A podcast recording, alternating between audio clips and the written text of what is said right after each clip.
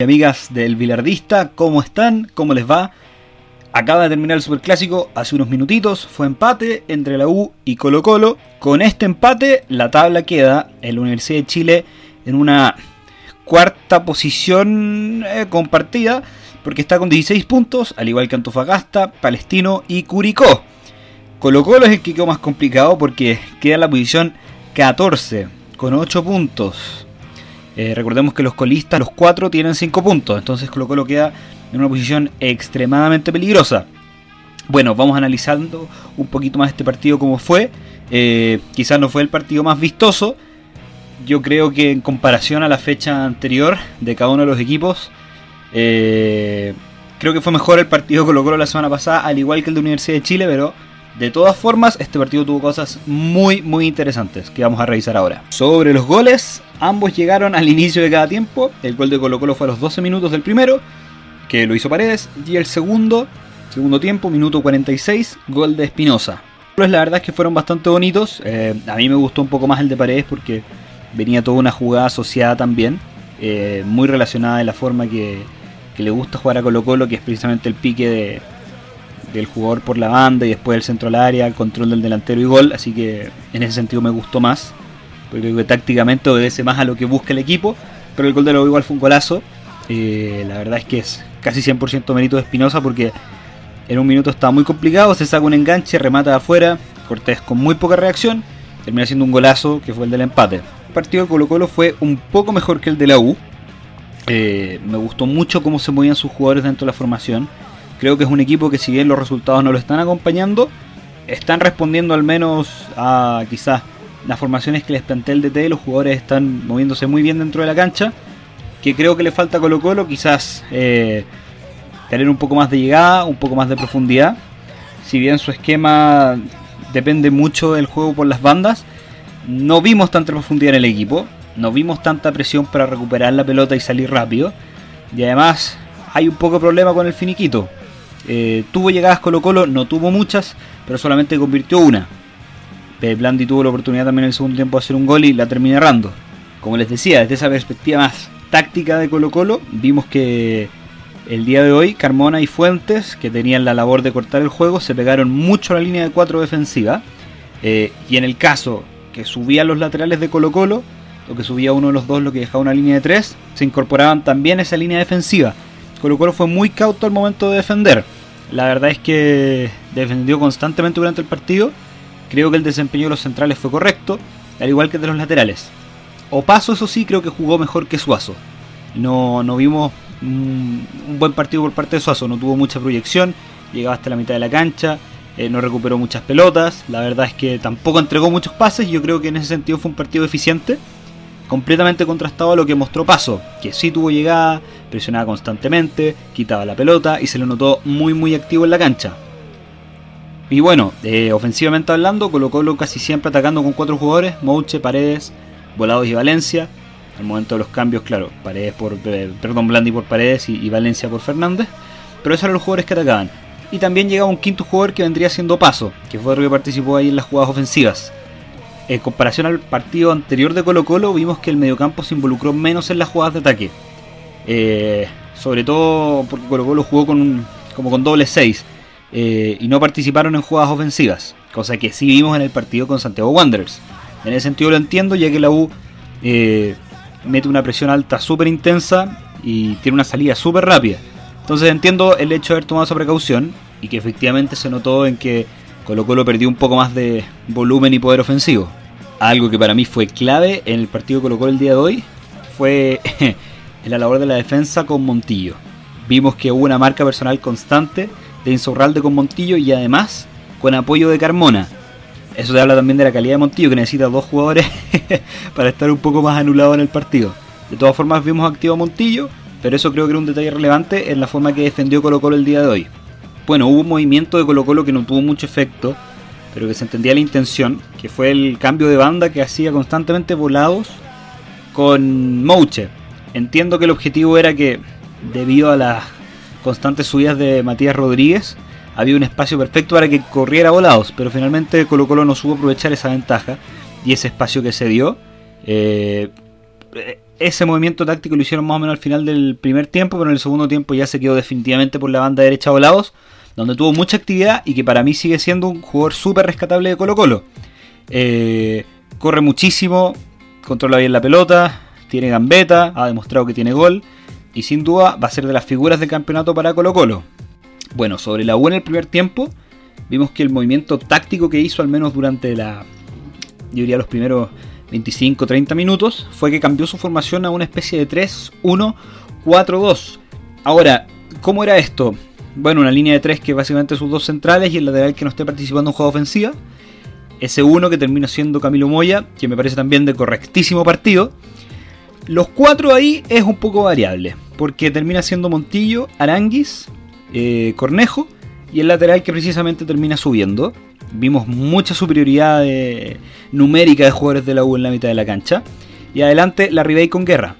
Algo interesante en este partido que cambió yo creo que respecto al partido anterior fue que Guerra jugó muchísimo por las bandas, jugaba casi como un 11 y dejando a la Ribey como un punta solo adelante, eh, jugando de 9.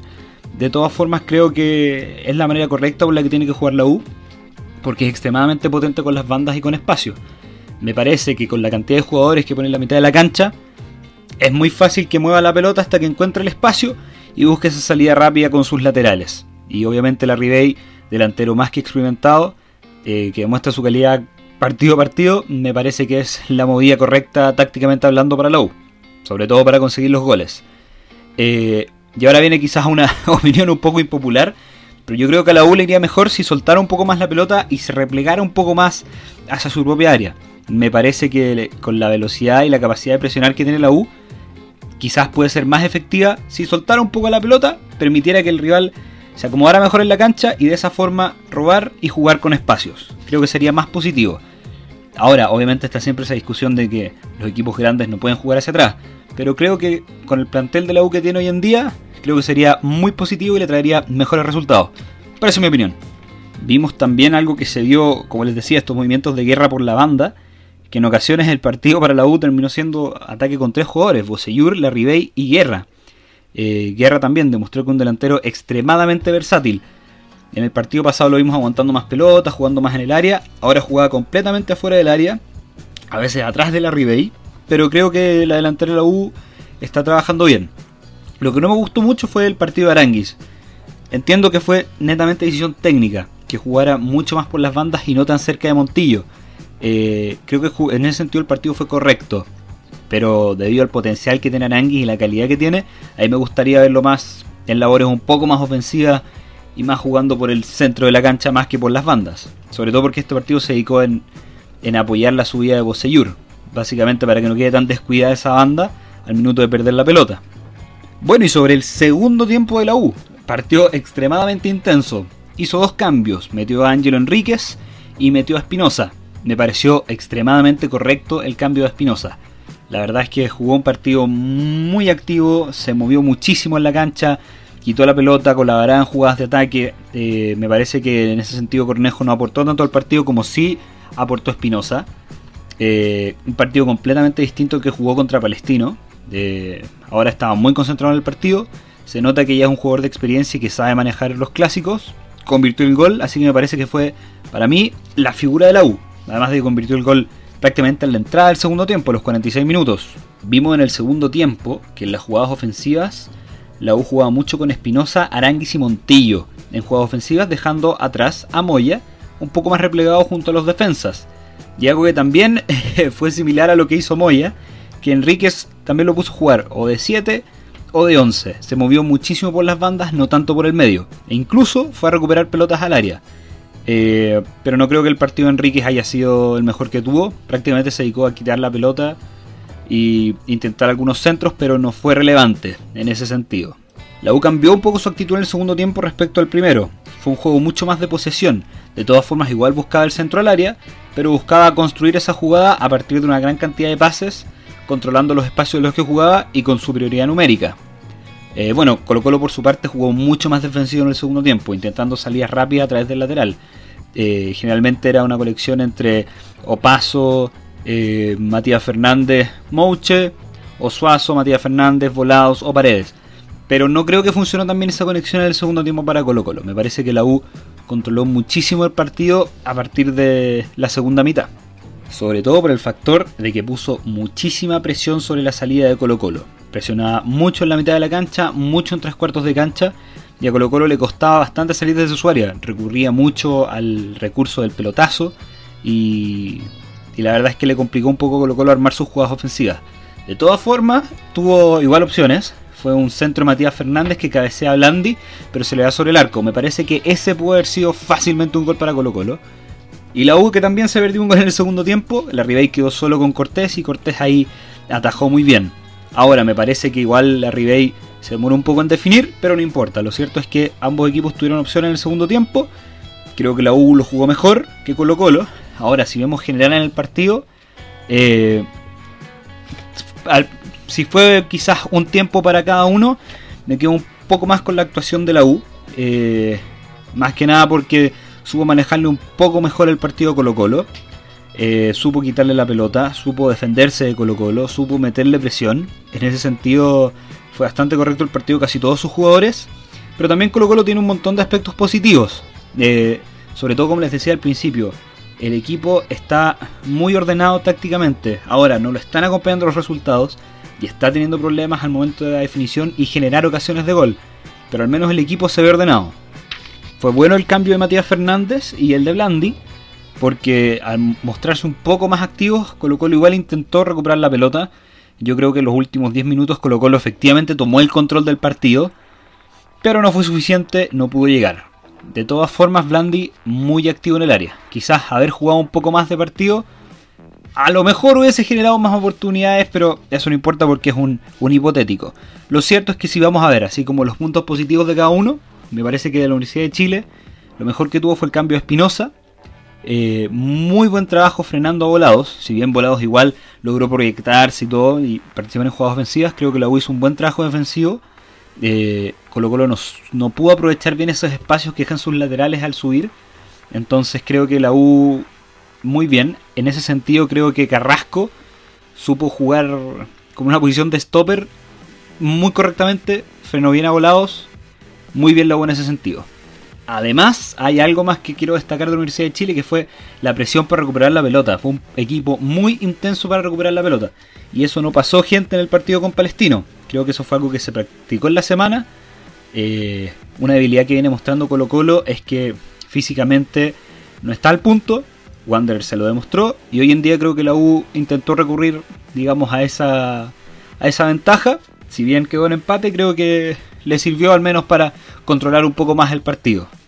Y lo positivo de Colo Colo, el juego de paredes, que yo creo que es número uno, mucha movilidad, gran cantidad de pases, tuvo el gol, además jugó de 9, de media punta, de 7, de 11, se movió muchísimo en sus labores ofensivas. La movilidad o paso también creo que fue clave para Colo Colo el día de hoy, muy positivo. Eh, proyección prácticamente por toda la cancha, defensa, mediocampo, ataque. La verdad es que Opaso fue un elemento positivo para Colo Colo y finalmente el despliegue táctico. El equipo está ordenado, creo que tácticamente está respondiendo, lo que le falta es un poco más de profundidad, generar un poco más de ocasiones de gol y el tema del finiquito. Y bueno, finalmente respecto a lo más importante que es el resultado y los puntos, creo que el resultado no beneficia absolutamente nada, tanto a Colo Colo como a Universidad de Chile. Sí, la U se vio un poco más beneficiada porque está todavía en la parte alta de la tabla. Si bien no logró meterse en el selecto grupo de, los punteros, igual permanece ahí. Eh, está parejo con muchos equipos. Está en la parte competitiva del campeonato y creo que aunque haya empatado los dos últimos partidos, está mostrando un fútbol competitivo. Lo que sí preocupa es Colo Colo, que no logra despegar de la parte baja. Ahora, si pierde el siguiente partido y uno de los colistas gana, ya Colo Colo entra en realmente una zona complicada. No para descender, porque está en tema de los promedios y todo, pero efectivamente creo que puede ser eh, un indicador de todos los problemas que están teniendo internamente, sea con la dirigencia, sea el tema de no haber entrenado en pandemia, el tema de que todavía no llegue el DT. Yo creo que son problemas extra futbolísticos que quizás pueden afectar al rendimiento del equipo. Y bueno, gente, ese fue el análisis del partido, el superclásico, Colo Colo versus Universidad de Chile. Eh, a mí me gustó el partido, no fue quizás el más visual, pero la verdad creo que estuvo bueno. Tácticamente los dos equipos mostraron muchísimo. Y, nada, creo que fue un buen partido. Eh, vamos a estar atentos a lo que viene en la próxima fecha. Vamos a ver si sale un capítulo a mitad de semana. No quizás hablando de fútbol nacional. Quiero de repente hablar de, de selecciones. Hacer quizás hablar un poco más de fútbol internacional. Pero bueno, se va a ir viendo cómo esté de tiempo también. Pero eso, gente, muchas gracias por seguir el Bilardista, por escuchar el podcast. Que estén muy bien. Buena semana para todos. Nos vemos.